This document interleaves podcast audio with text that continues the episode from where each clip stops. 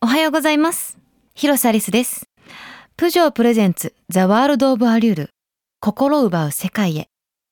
魅力魅惑的を意味するアリュール。この番組は魅力的なもの心奪われるものをテーマに様々な分野で人を魅了するものこと人にフォーカスを当ててその魅力を探していくプログラム。美しい景色や可愛い動物。他にも映画ファッションアート音楽そしてもちろん素敵な人に心を奪われることもありますよね。今日もそんなお話していきたいと思います。人生を変えてしまうような出会い、稲妻に打たれたような刺激的なひととき。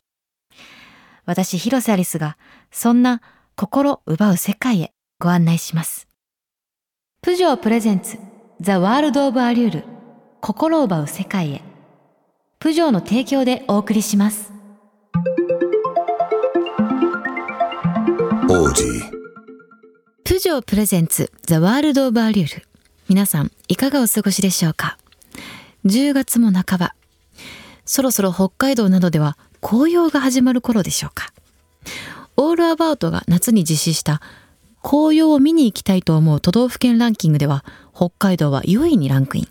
続いて3位が奈良県2位が栃木県そして1位は京都府でした北海道の紅葉の名所といえば大雪山ロープウェイで標高1600メートルまで行けるので、登山が初心者という方でも大丈夫です。奈良の紅葉の名所といえば、奈良、長谷寺の紅葉は、回廊に映り込む赤がすごいんです。そして、栃木といえば、いろは坂。京都では、東福寺をはじめ、紅葉の名所がいっぱいですよね。本州ではまだもう少し先ではありますが、皆さんはどちらへ紅葉ドライブ計画していますか？プジョープレゼンツザワールドオブアリュール広瀬アリスがお届けしています。魅力的なもの心を奪われるものをテーマにお届けするこの番組。秋は食欲の秋という方も多いと思いますがフルーツ美味しい時期ですよね果物狩りにぴったりな季節ですが今日はそんな果物の専門家フルーツ研究家の中野瑞希さんに秋におすすめのフルーツについてお話を伺います。2009年から14年間水もお茶も取らずフルーツだけの生活を続けているという中野さん。もともとは砂漠緑化の研究をされていたそうなんですがフルーツを栽培する農家が増えることで緑も増えると考えてフルーツの研究をするようになったんだそうです。体を張ってフルーツの健康効果をリサーチしているという中野さんに今の季節食べるべきフルーツを教えていただきましたまず一つ目はどんなフルーツなんでしょうか？もうまず第一に柿ですね。柿ってなんかおばあちゃんが食べる果物みたいなイメージありません？でも栄養価的に見るとすごい高いんですよ。もう若い方も食べていただきたい。というのは、まずビタミン C がとても多いフルーツの中で。で、さらに日本人が不足しがちな食物繊維も豊富に含まれている。で、さらにその色素ですね。まあオレンジ色の色素をしてますけど、まあ、カロテノイド類が多いので、本当に抗酸化作用も期待できるし、ということで、とってもおすすめです。柿は、その前半っていうのは、どちらかというと渋抜き柿って言って、渋柿なんだけど、渋を抜いた柿が多いです。で、その晩秋になってくると、甘柿、冬柿のような甘柿が増えてきます。で、渋抜き柿は大抵種がありません。だから種なし柿とも書かれてるんですよ。で、品種名で言うと、利根早生とか、平種なしとか、っていう、ちょっとね、平べったい柿が多いです。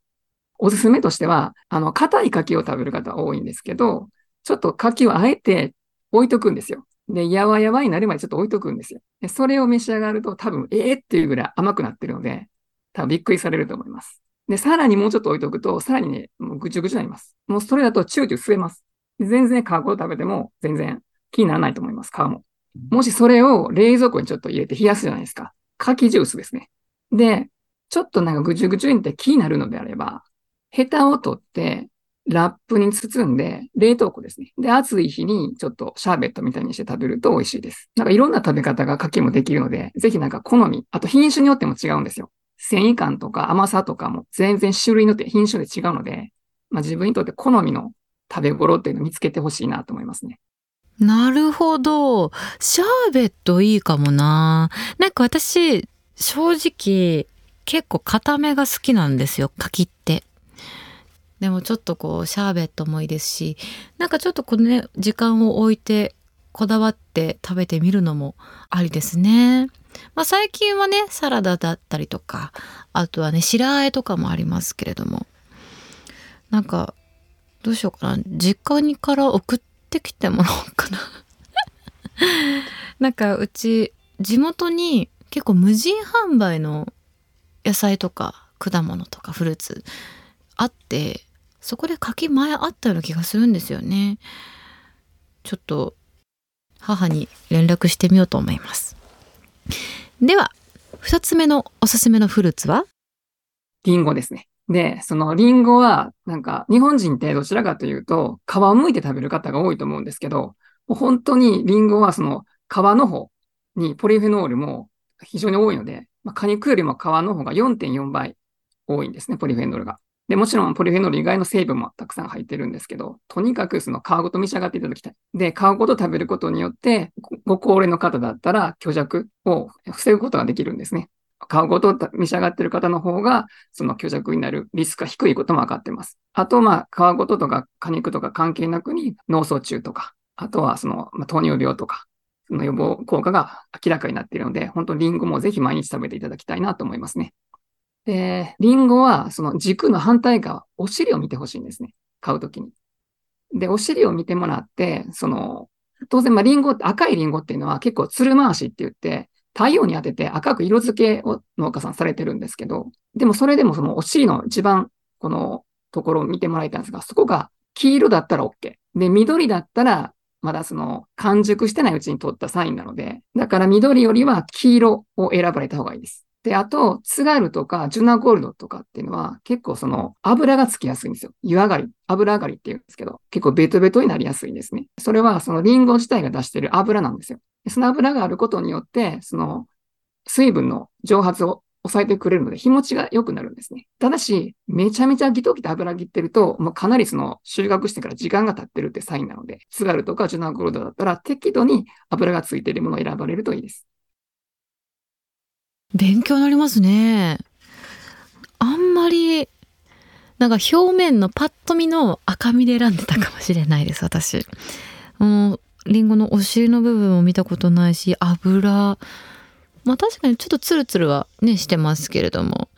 なんかちょっとスーパーで私気取って次買っちゃおうかなリンゴ ちなみに私も実は皮付きで食べるんですリンゴまあめんどくさいだけなんですけど。剥くっていうのが。でもそれこそ私もちっちゃい時にやっぱ皮付きの方が栄養価高いから絶対皮付きで食べなさいって言って育てられたので我が家は結構皮ついてますかね。でもやっぱり焼きりんごとかも意外と好きでアップルパイとかも好きですし。りんごってね意外となんかずっとずっと好きですよね。苦手な人ってあんま聞いたことない さらにもう一つ教えていただきましたもう絶対にこれからの季節もう食べなきゃいけないフルーツがありますそれはみかんです正直言うと日本人とフルーツに関するその研究って本当に少ないんですよ。そのデータとかっていうのはほとんど海外の方のデータを使ってるんですね、ほとんど。でもほぼ唯一、みかんだけは、あの、静岡県の浜松市で、まあ、10年ぐらいかけて調べられてるんです。で、その結果がもう強烈なんですよ。例えば、その、フルーツ食べ過ぎたら、その、加糖が入ってるから中性脂肪増やすよなんて言われたりするんですけど、むしろその、えー、中性脂肪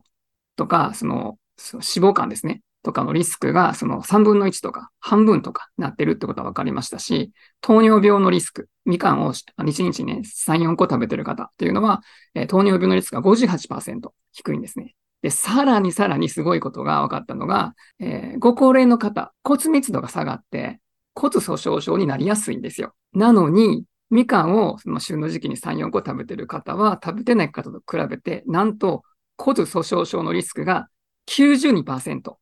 低いことが分かりました。なので、もうみかんは本当に毎日、これからの時期は本当3、4個ぜひ食べていただきたいなと思います。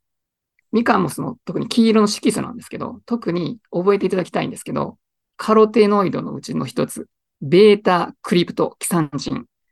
これがもうダントツ温州みかんに多いです。で、これが多い方が、血中の濃度が高い方がいろんな生活習慣病のリスクが低いってことが分かってます。で、ちょうどその、これから10月から11月にかけてだと、その和製、極和製和製。で、もうちょっとしたら中ってっていくんですけど、ちょうど一番味が乗っていく時期なので、いろんな産地で食べ比べてほしいです。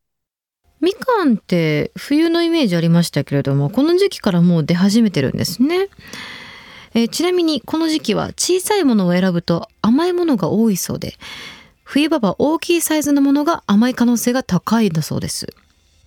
そしてフルーツを食べるタイミングについても効果的な食べ方を教えていただきましたあの、フルーツって多分どちらかというと、食後のデザート、多分後フルされてる方が大半だと思うんですよ。でも、後フルは私あんまりお勧めしないんですね。食事の一番前か、ちょっと10分か15分ぐらい前に食べられるのが一番おすすめ。私は前フルと呼んでて、食事の一番先を先フルと呼んでるんですけど、まあ、できたら前フル。でせめて先フルしてほしいなと思ってます。というのは、フルーツを食事の前に食べておくと、ご飯とかパン食べると血糖値上がるじゃないですか。その血糖値の上昇を抑えてくれるんですよ。で、食後だと加算されてしまうので。だから、その血糖値の上昇をなだらかにするためにもフルーツを先に食べていただきたいですね。で、もう一つ理由があって、フルーツってお酒とかお酢になるじゃないですか。つまりお腹の中で不愛発酵してしまうんですよ。でも、風邪ひいた時とか病気になった時ってフルーツ結構食べることがあると思うんですね。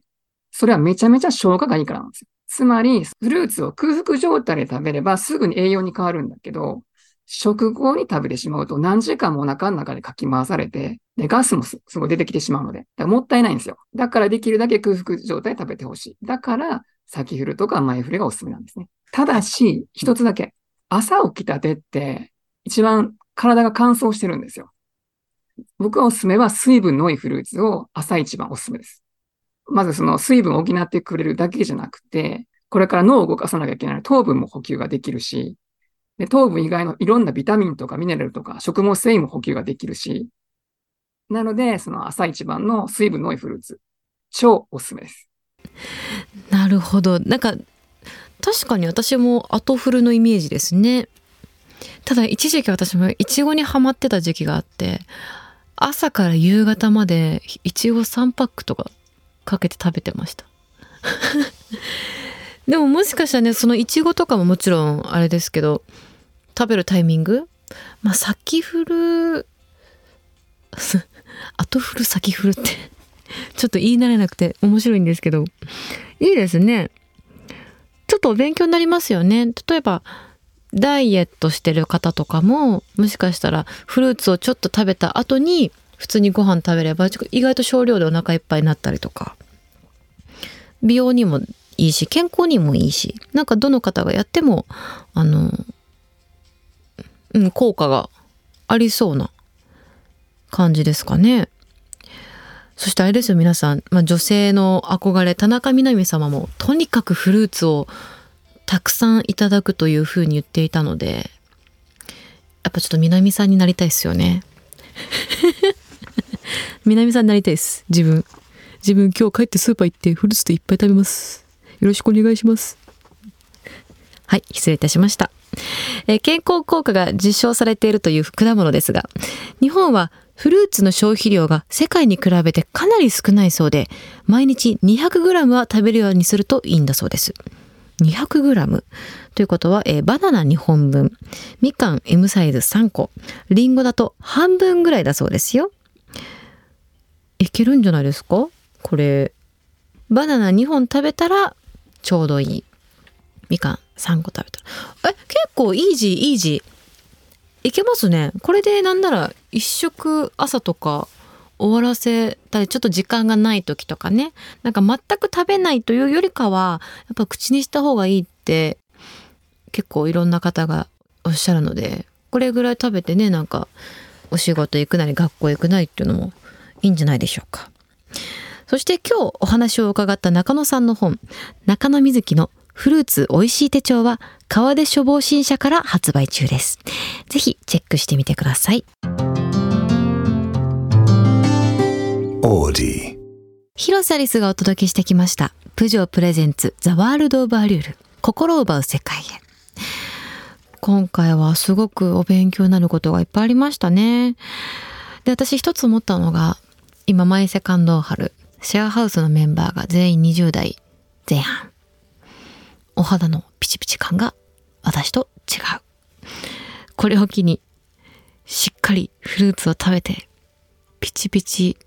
20代前半の子たちに負けないようにいっぱい食べてきれいになろうと思います。